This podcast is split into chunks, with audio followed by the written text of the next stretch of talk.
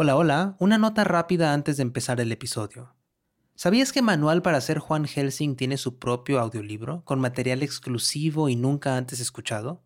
Se llama Manual para ser Juan Helsing, el audiolibro. ¿Cuáles son las leyendas reales detrás de las historias de Juan?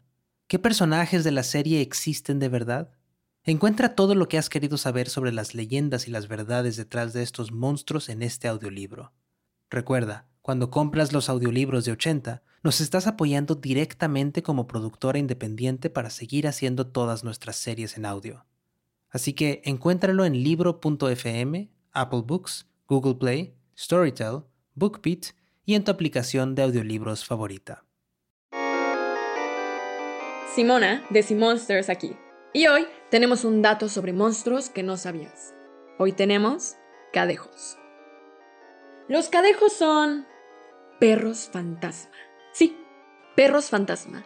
Y hay dos, uno blanco y uno negro.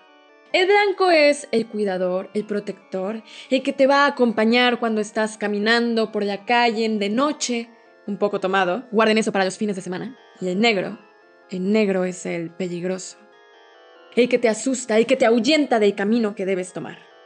Los dos quieren una sola cosa, tu alma. Y cuidado, porque si se encuentran, aguas. Se habla de los cadejos muchísimo en países de Latinoamérica, como México, Guatemala, Honduras, Costa Rica, incluso Argentina. Algunas teorías dicen que tienen un origen maya. Ellos llevan peleándose como agua y aceite, una dualidad que lleva miles de años. Cuéntenme, ¿conocen historias sobre cadejos? Déjenlo en los comentarios.